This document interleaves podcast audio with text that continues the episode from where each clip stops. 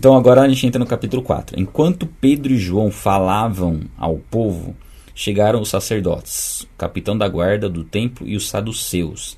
Eles estavam muito perturbados porque os apóstolos estavam ensinando o povo e proclamando em Jesus a ressurreição dos mortos. Eu comentei ontem que os saduceus não criam na ressurreição, então isso já era uma afronta, já era um problema para eles, né? Mas não eram só os saduceus que estavam ali, tem os chefes dos sacerdotes e quem mais estava lá? Capitão da guarda do templo, né? Esse pessoalzinho que estava lá.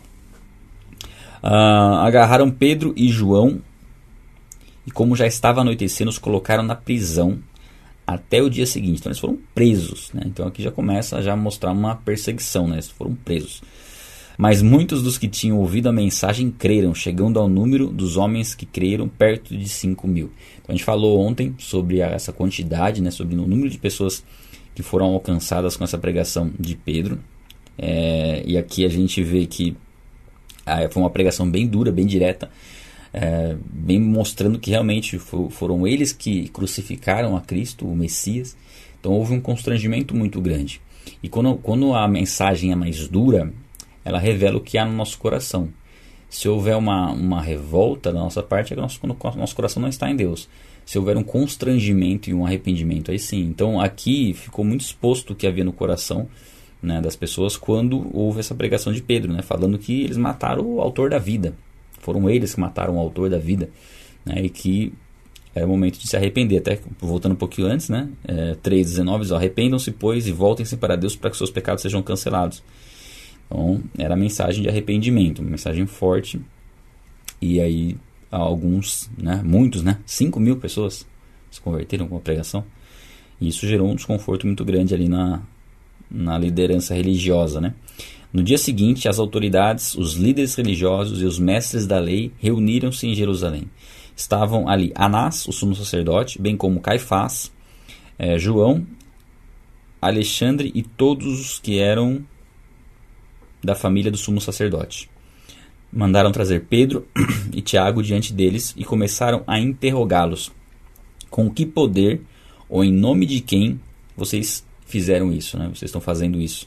Vocês curaram esse, esse aleijado, porque foi um milagre ali que eles não conseguiam negar e aí eles chamam para interrogar depois de prenderem, né? Prenderem.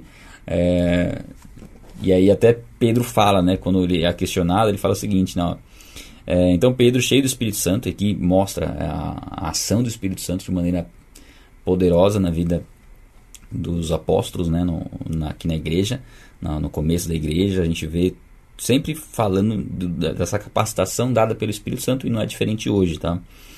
A capacitação sempre vem do Espírito Santo. É, Disse-lhes, autoridades e líderes do povo, visto que hoje somos chamados para prestar contas de um ato de bondade em favor de um aleijado, né? Aí até meio que até irônico aqui, né? Tá, a gente foi preso e agora a gente está sendo chamado a prestar contas porque a gente curou um aleijado. Né? Então não é um, não cometeram um crime, né? Na verdade ajudaram uma pessoa, né? Para ver a incoerência. Olha como chega, a, a, que ponto chega a incoerência da religiosidade, né? Ver, ver eles fazendo um milagre, deviam se alegrar por conta disso, deviam crer em Deus, mas na verdade estavam preocupados preocupados que, com que com que vocês fizeram isso daí, né? Com que poder que vocês fizeram isso daí. A mesma questão que aconteceu com Jesus, né? No confronto contra Jesus. É, visto que hoje somos chamados para prestar contas né, de um ato de bondade em favor de um aleijado, sendo interrogados acerca de como ele foi curado. Saibam senhores e todo o povo de Israel que por meio do nome de Jesus Cristo, o Nazareno, a quem os senhores crucificaram, mas a quem Deus o ressuscitou dentre os mortos, esse homem está aí curado diante dos senhores. Então Jesus fala, ele fala aqui que é em nome de Jesus, né, pelo poder do nome de Jesus, aquele a quem o Senhor, os senhores crucificaram. Então, mais uma vez a gente vê a ousadia de Pedro, né, é, comparado com a covardia no, no momento da negação de Jesus. de Jesus. Ele foi questionado por uma, uma mulher que estava ali perto de uma fogueira, depois por mais um outro homem ali, e ali ele negou Jesus e, e é, três vezes, né? E aqui ele é questionado por, por aqueles que crucificaram a Cristo, aqueles que julgaram a Cristo, e nesse momento aqui ele não se intimida. Né? Ele inclusive fala: vocês, aquele que vocês crucificaram foi o nome dele que esse aleijado está curado. Ah, deu para perceber né, a diferença, né? Pedro, né? Sem a ação do Espírito Santo e Pedro cheio do Espírito Santo. Uh, seguindo, a pedra que vocês construtores rejeitaram, a gente está no 11, tá? Se tornou a pedra angular. Jesus tinha falado já disso, da pedra angular e da pedra pedra de esquina também, é, tem as duas aplicações. Pedra angular é uma pedra que ficava no meio, no centro de, da, da, sustentava as, as paredes da, da, da, construção, né? Depois vocês podem pesquisar na internet, aí dá um Google aí, pedra angular. Uma pedra que ficava bem no meio, que aí as outras se apoiavam nela. Então aquela pedra é uma pedra colocada no, depois, né? Para dar sustentação na, na construção. E tinha a pedra de esquina, que aí era a primeira pedra, que era colocada, uma pedra de esquina, que sustentava também a, a construção. Então tem, tem, essas duas aplicações, tá? A gente vai ver essas duas aplicações. Você pesquisar no Google aí, você vai dar uma olhadinha, você vai ver.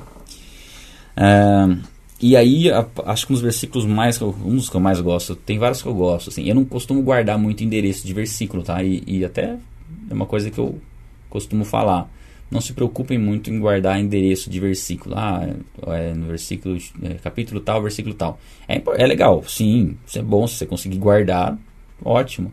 Mas se você não guardar o versículo, não tem problema. O importante é você saber o que está escrito. Né? Então, às vezes eu sei versículos do que está escrito, mas não sei exatamente onde é. Mas alguns, alguns você vai tanto você vê eles, você guarda. E um que eu sempre lembro é Atos 4, 12. Atos 4:12. Esse é um versículo legal para guardar. Ele diz o seguinte, ó: Não há salvação em nenhum outro nome, pois debaixo do céu não há nenhum outro nome dado aos homens pelo qual devamos ser salvos. Eu amo essa passagem aqui. E ela fala que não tem salvação em outro, não há outro caminho para a salvação. A salvação é somente através do nome de Cristo, através de Jesus Cristo. Isso sempre foi assim e sempre será assim. Ah, no Antigo Testamento, antes de Jesus, como que era a salvação? A salvação sempre foi em Cristo. Sempre foi. Tanto é que quando Jesus vem, a gente vê que havia expectativa no Messias. Todos esperavam o Messias, ou seja, a salvação era pela fé na vinda do Messias, pela fé em Cristo. E isso se manifestou e aqueles que creram foram salvos.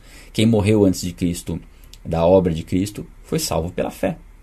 Né? Pela fé aguardava o Messias, pela fé procurava obedecer aos mandamentos e foram salvos pela fé. E hoje não mudou. A salvação sempre foi e sempre será em Jesus Cristo, tá? Ah, seguindo. O 13.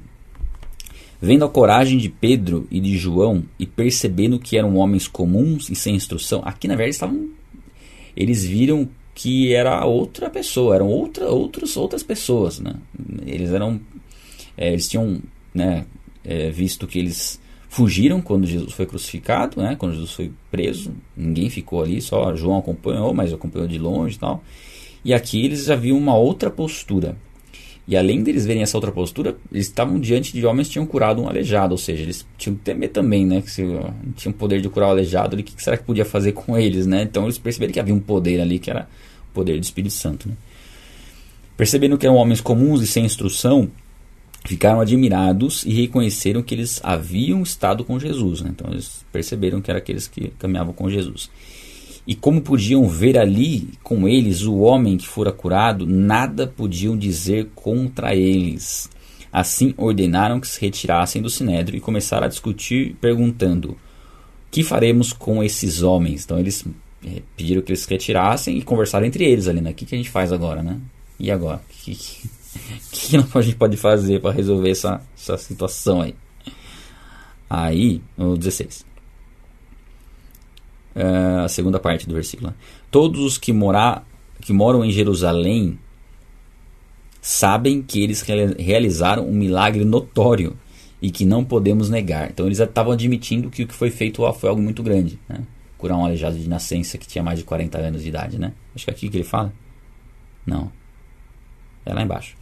Mas aqui eles não podiam negar o milagre. Então eles teriam que, eles teriam que fazer alguma coisa. Porque o povo estava atônito, né? Atônico. Palavra diferente. Atônico. Estava feliz. O povo estava regozijante ali. São palavras difíceis. Estava alegre. Estava feliz. Porque tinha visto um milagre né, é, grandioso ali. E interessante, né, gente? Porque eu comentei, né? ontem, que representa muito a nossa salvação, né? A cura desse aleijado. E aqui ganhou uma proporção gigantesca, né? E pessoas querendo abafar o caso, mas não tinha como abafar. Isso, isso revela muito o que acontece conosco quando nós nos convertemos a Cristo, porque é uma, é uma transformação é, muito grande, é, um, é, é algo notório, não é algo que passa com o tempo, né? Quem se converte a Jesus verdadeiramente muda de vida, né? Tem, nasce de novo. E isso se torna notório para as pessoas e incomoda as pessoas. É, a primeira reação, não sei quanto a você, se você já entregou sua vida a Jesus Cristo, mas a primeira reação normalmente da família é achar que é algo que é algo ah, algo que fogo de palha, né? Você vai, daqui a pouco você vai estar fazendo as mesmas, as mesmas coisas que você fazia antes, tal. E aí quando você percebe que não é fogo de palha, aí as coisas mudam. Mas a transformação ela é muito grande, né? No reino dos céus isso tem um peso gigantesco, né? Você, a Bíblia diz, a gente leu essa, essa passagem de Lucas, né? Há mais alegria no céu por um pecador que se arrepende do que 99 justos que não têm do que se arrepender. Então o impacto de uma vida salva, né, de alguém que entrega sua vida a Jesus Cristo é enorme. No reino espiritual é enorme. E aí vai, haver, vai haver afronta, né? vai haver confronto, vai haver aqueles que vão tentar silenciar o que, o que se iniciou. Porque a partir do momento que uma pessoa se converte, qual que é o propósito de Deus para a vida dessa pessoa? O primeiro foi a salvação, salvá-la, ela está salva. Agora o propósito é que Deus seja glorificado através dessa pessoa. Então é, é Deus capacitar, né, o Espírito Santo dá capacitação para essa pessoa aprender a palavra, estudar a palavra e ensinar isso aos outros, né? Ensinar, ide por todo mundo e ensinar-vos. Agora a, a, grande comissão aqui ficou toda bagunçada, né? Mas eu vou, eu vou até ter que voltar agora para ler, né? Ide por todo mundo, pregar o evangelho, batizando, ide fazer discípulos, batizando em nome do Pai, do Filho e do Espírito Santo. É isso? Vamos ler aqui, pra gente falar certinho. Aí é Mateus? Mateus? Tá, tá, tá, Portanto, vão e façam discípulos de todas as nações, batizando-os em nome do Pai, do Filho e do Espírito Santo, ensinando-os a obedecer a tudo que lhes ordenei. Ou seja, nós temos que ensinar a palavra. O ministério de ensino da palavra não é só do pastor, do professor, do mestre, são de todos nós. É, é, nem todos nós seremos mestres ou pastores, mas todos nós devemos ensinar a palavra a todas as pessoas. E é esse processo que se inicia quando alguém se converte. Aprender a palavra com o propósito de passar adiante, e é nisso que o inimigo vai trabalhar, né? Para que a pessoa seja infrutífera, para que ela não ensine a palavra, que ela fique quietinha, seja uma testemunha, um agente secreto de Jesus Cristo. Ninguém sabe que a pessoa está em Cristo, quando na verdade isso tem que ficar evidente. Ah, e aí, eles dizem o seguinte, no 17: Todavia, para impedir que isso se espalhe ainda mais entre o povo, precisamos adverti-los de que não falem mais com ninguém sobre esse nome.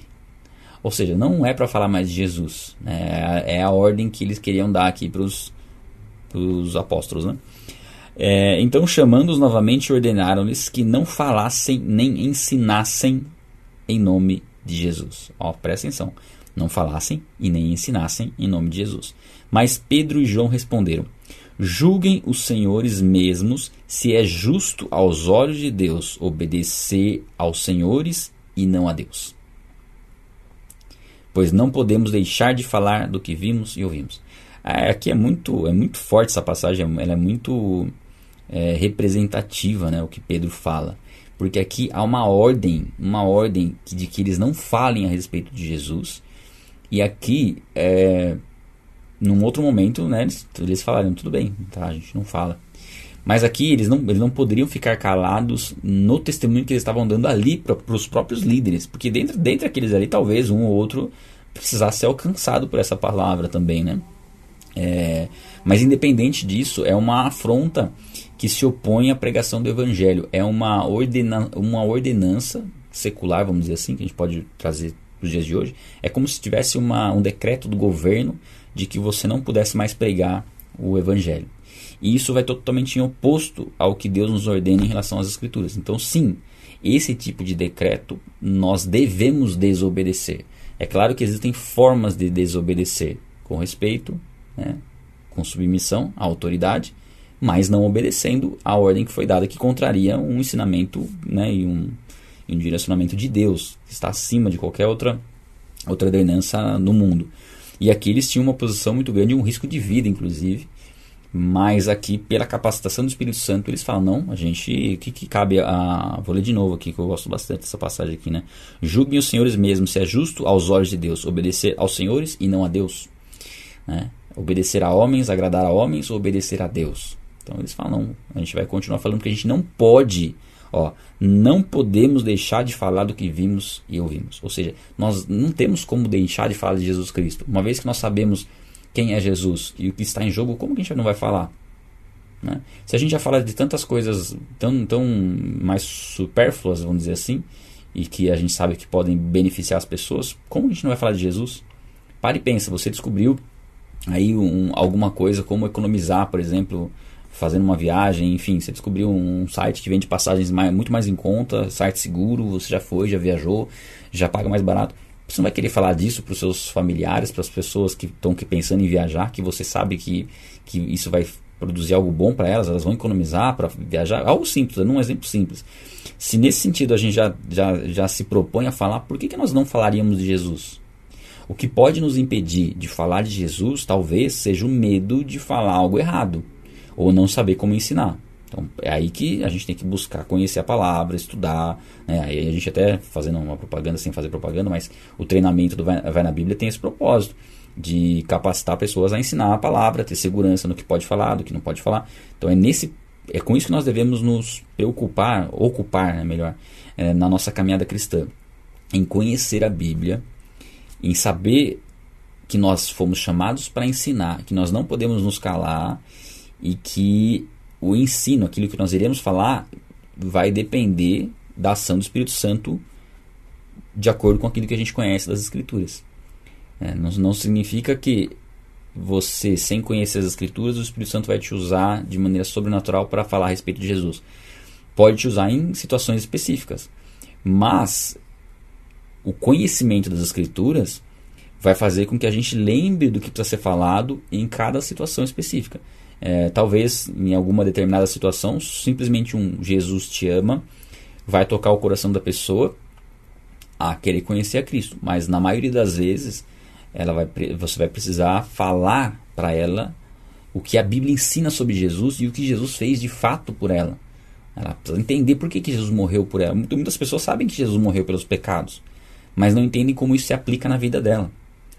E, e, nós fomos chamados a falar, ó, isso se aplica na sua vida porque todos, somos, todos nós nos afastamos de Deus, estamos desligados, estamos é, destituídos da glória de Deus por conta do pecado.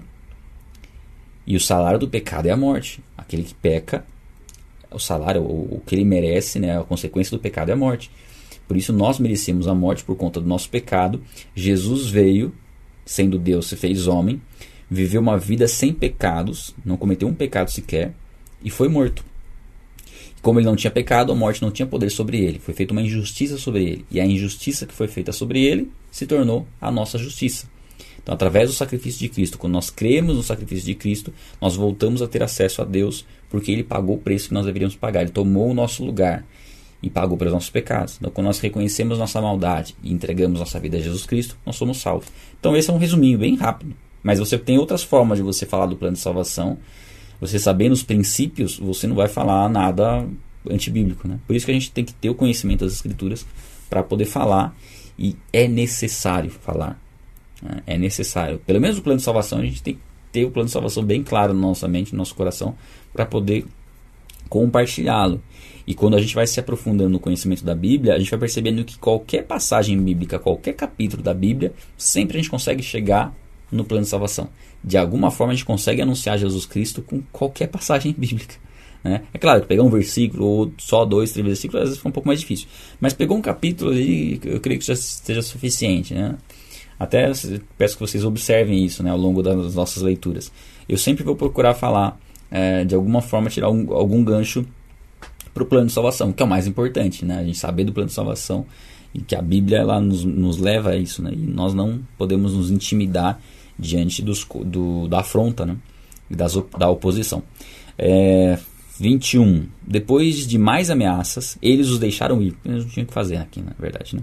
Não tinham como castigá-los, porque o, todo o povo estava louvando a Deus pelo que acontecera. pois o homem que fora curado milagrosamente tinha mais de 40 anos de idade. Então, aquele ponto que eu falei era bem conhecido, a limitação que ele tinha, não tinha como. A pessoa não ficou disfarçando ali por 40 anos que era paralítico, né? Então, não tinha nem como eles discutirem é, se foi curado mesmo ou não. É, 23.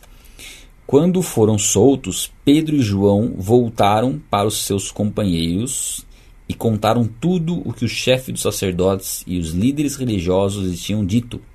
Ouvindo isso, levantaram juntos a voz a Deus, dizendo: Ó soberano, tu fizeste os céus, a terra, o mar e tudo o que neles há.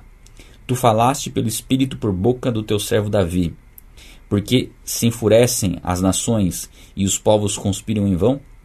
Os reis da terra se levantam e os governantes se reúnem contra o Senhor e contra o seu ungido.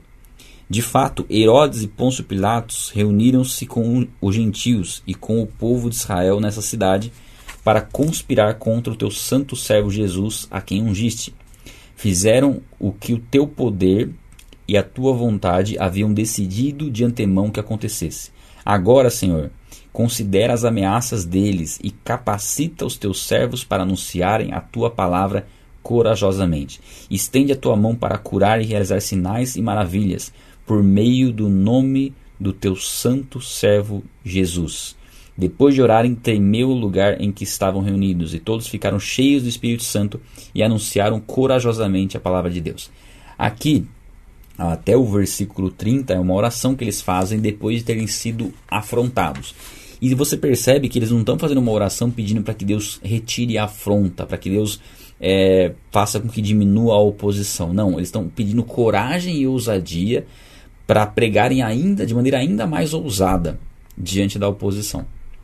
Então essa é a oração, né, uma oração direcionada pelo Espírito Santo, né, que nós devemos tomar como exemplo de que não é necessário pedir para que as coisas fiquem mais fáceis. Não é sábio pedir para que as coisas fiquem mais fáceis, mas pedir para que Deus nos fortaleça para vencer as dificuldades como elas se apresentarem. Porque se houver oposição, significa que está havendo pregação do Evangelho. Então não adianta você orar para que as pessoas não te persigam. Porque a Bíblia diz que as pessoas vão te perseguir se você pregar o Evangelho. Então, na verdade, é orar para Deus te fortalecer, te dar estratégia, te capacitar no Espírito Santo para você ter ousadia e continuar pregando, continuar ensinando, continuar falando de Cristo, né, se preparando e não se intimidar de repente, porque é o que acontece muitas vezes também. Você vai falar de Cristo, a pessoa talvez tenha um conhecimento ali talvez tenha um conhecimento mais profundo que o seu da própria Bíblia, às vezes ela tem e ela refuta o que você está falando e, e, aí você fica meio sem jeito e até confuso, até meio inseguro tal. Mas isso não deve trazer frustração ou desânimo, deve motivar você a buscar se aprofundar mais no conhecimento e, e resolver esse, esse, essa, essa deficiência no entendimento que, que pode existir. Isso é, isso, isso é, é muito importante, esse ponto de vista. Né? Eu lembro que um dos receios que eu tinha de começar a gravar vídeo era de falar alguma coisa e ser contrariado e não saber muito bem o que falar. E outra, eu ia, eu ia ser contrariado de um vídeo que já estava no ar, e aí como que ia ficar, né? E isso aconteceu. Aconteceu nos, nos vídeos, nos vídeos iniciais que eu gravei para o canal, de muitos comentarem e terem comentários ali é, que abordavam questões que eu não tinha pensado muito bem nelas e não tinha explorado elas no vídeo. Eu não tinha trabalhado, refutado aquela, aquela dúvida, porque eu nunca tinha visto, visto por aquele ponto de vista, né? Mas o que, que eu fiz? Eu peguei os comentários que foram contrários, analisei todos os comentários, vi quais pontos eu poderia melhorar no, no argumento que eu coloquei no vídeo e gravei outro vídeo com todos os pontos que foram é, confrontados através dos comentários. E aí no vídeo novo que eu gravei do mesmo assunto, uh, que inclusive o vídeo é 10 motivos para crer na Bíblia, né?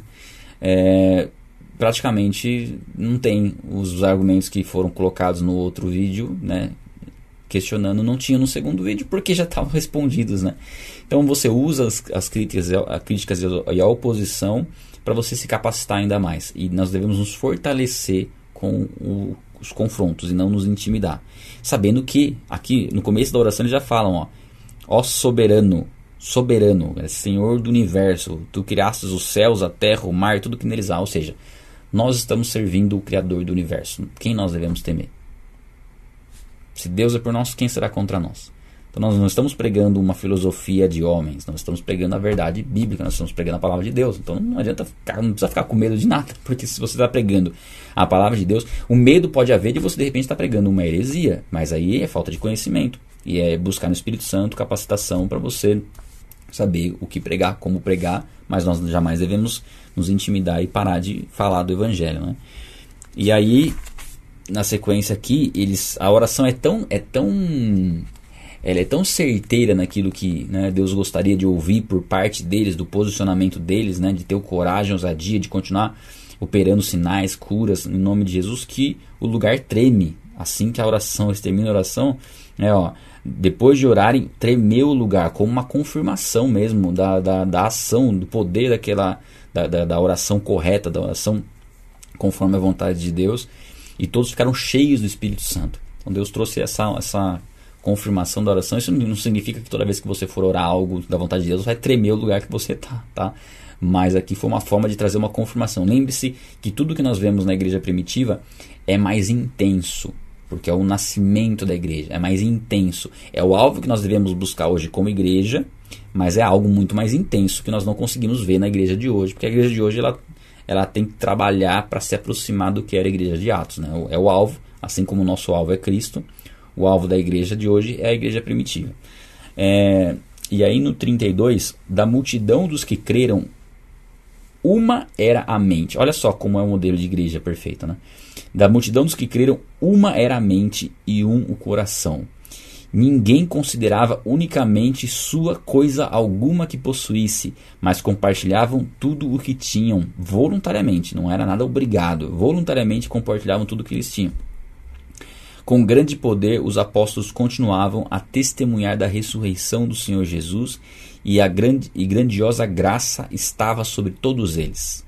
Não havia pessoas necessitadas entre eles, pois os que possuíam terras ou campos ou casas as vendiam, traziam o dinheiro da venda e colocavam aos pés dos apóstolos, que distribuíam segundo a necessidade de cada um.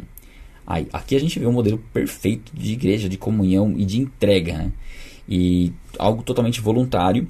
E havia uma confiança muito grande naqueles que lideravam, os lideravam, e eles não tinham receio de vender propriedades que eles tinham, de pegar aquele dinheiro e colocar aos pés dos apóstolos, ó, administrem. Hoje há tanta dificuldade, né, quando a gente fala em dízimos e ofertas, né? Poxa, eu vou entregar parte do meu dinheiro na igreja, tá, mas você não confia no seu líder que Deus vai dar sabedoria para ele é, administrar aqueles recursos? Então, porque o seu líder serve para você para você ouvir a palavra que ele prega, mas não serve para administrar os recursos que você consagra a Deus, é meio incoerente. Então, se você está numa igreja onde você tem receio de ofertar porque você não sabe muito bem o que vão fazer com o dinheiro, talvez não, talvez não seja a igreja para você estar. Né? Porque se você está lá para receber a palavra de Deus e desconfia que aquela pessoa talvez não seja de Deus, que, que palavra que você está ouvindo ali? Né? Então, né, busque uma igreja onde você confie na liderança e aí é, ela é com Deus, né? Você faz a sua parte e aí você tem que saber, né, conhecer o seu líder, ver se é uma pessoa de caráter, um homem de Deus, uma mulher de Deus, e aí você, com confiança, pode sim consagrar seus recursos a Deus, naquilo que Deus tocar o seu coração para você ofertar, naquilo que você entender, né? Que às vezes tocar, esperar tocar no coração às vezes não acontece, né? Mas aquilo que você entende ser correto de você consagrar a Deus, você consagra a Deus. Aqui havia uma confiança plena em que Deus usaria os apóstolos aqui para administrar os recursos e não havia necessitados entre eles, né? Então a gente vê o um modelo perfeito de igreja. E aí no 36, José, um levita da, da, de Chipre, a quem os apóstolos deram o nome de Barnabé, e aí a gente vai ver bastante, né, Barnabé ao longo do Novo Testamento, mas aqui é a primeira, primeira vez que a gente ouve falar de Barnabé, que significa encorajador. Interessante, né? O significado do nome dele é bem o que ele exercia, né? Vendeu um campo que possuía e trouxe o dinheiro e colocou aos pés dos apóstolos. Tá, isso aqui já dá uma introdução para o que a gente vai ver no, no, amanhã, né? Amanhã a gente vai falar sobre Ananias e Safira, que, tem, que fizeram, tem, quiseram fazer a mesma coisa, mas fizeram do jeito errado. E a consequência foi terrível né, para eles. E a gente vai explicar o porquê de ter acontecido isso. Então não percam cenas do próximo. Eu estou colocando, tô fazendo igual séries, né? Termina sem esperando para você assistir o próximo episódio. O próximo episódio é ao vivo amanhã cedo, então acompanhe amanhã. É, mas aqui a gente vê Barnabé o, já vê o coração dele aqui, né? Ele vendeu uma propriedade para compartilhar os recursos né, dessa propriedade com as pessoas, né, com, com a igreja, mostra o propósito de Barnabé e o que Deus já estava ministrando ao coração dele. E a gente, a gente lógico, uh, não foi porque a Barnabé fez isso que ele foi usado por Deus, mas pode ter sido. Na verdade, assim, isso mostra é, a forma como Deus usou Barnabé é a medida que, que Barnabé se permitiu ser usado. E aqui ele se permitiu ser usado num ponto chave, num ponto relacionado a finanças. Quantos, quantas pessoas Jesus chamou, e a gente viu alguns exemplos no Evangelho, de pessoas para segui-lo, e essas pessoas não o seguiram porque eram apegadas às riquezas, né? O jovem lá que fala como que eu faço para perder a vida eterna? tal. Ele pergunta questiona a, a Jesus e Jesus fala obedece os mandamentos. Aí fala eu já tenho obedecido tal, tal, tal. E Jesus fala falta uma coisa vende tudo que você tem e me segue. E aí porque ele tinha muitos bens ele recua. E aqui a gente vê o Barnabé fazendo o oposto. Ninguém pediu para ele. Provavelmente o Espírito Santo tocou o coração dele né, né em relação àquilo talvez ele pudesse ter algum apego ali e aí ele se desapegou daquilo e consagrou a Deus. E a partir daquele momento, a vida dele com Deus se transformou. Porque a gente vai ver, falando de Barnabé, que foi o principal responsável pelo ministério de Paulo, que é o principal escritor bíblico do Novo Testamento. Ele encorajou Paulo, que escreveu a maior parte das cartas do Novo Testamento. Só isso que ele fez. Né? Então veja como o desprendimento, né, como atitudes de fé geram consequências. Se ele tivesse retido esse, esse recurso que ele precisava ofertar a Deus, provavelmente uh, não teria sido usado dessa forma, porque ainda estaria preso né, em algo que Deus queria libertá-lo. Então é um ótimo exemplo para nós, não que você vai pegar os seus recursos financeiros e vai é, entregar na igreja, mas você vai sondar o seu coração, nós vamos sondar o nosso coração e ver onde está o nosso apego e entender que abrindo mão daquilo, né, daquilo que nos prende, que nos afasta de Deus, vai nos tornar, nos tornar aptos a sermos usados por Deus de maneira grandiosa. E uma maneira grandiosa, não que nós vamos ser reconhecidos pelas pessoas, mas nós vamos muitas vezes trabalhar nos bastidores. Barnabé é um típico trabalhador de bastidores que tem um galardão tão grande quanto Paulo. Porque se não fosse ele né, sustentar Paulo ali, né, o que Paulo fez, muito do crédito disso é de Barnabé. Mas você não vê Barnabé sendo exaltado nas escrituras, aparecendo, não, mas ele trabalhou nos bastidores. Ele, ele deu suporte a uma pessoa que foi usada grandemente por Deus. E Deus pode fazer isso conosco, né? Nos dá suporte para abençoar pessoas que são usadas por Deus na pregação do Evangelho.